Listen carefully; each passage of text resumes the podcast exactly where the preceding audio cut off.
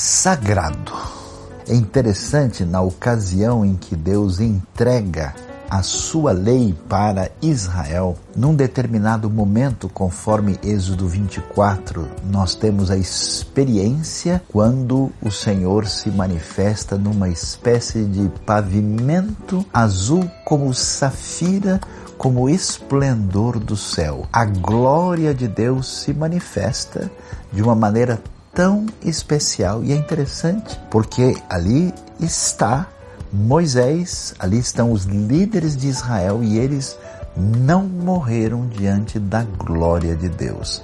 A experiência profunda de proximidade com o Deus, na sua glória e na sua proximidade, mostram o sagrado.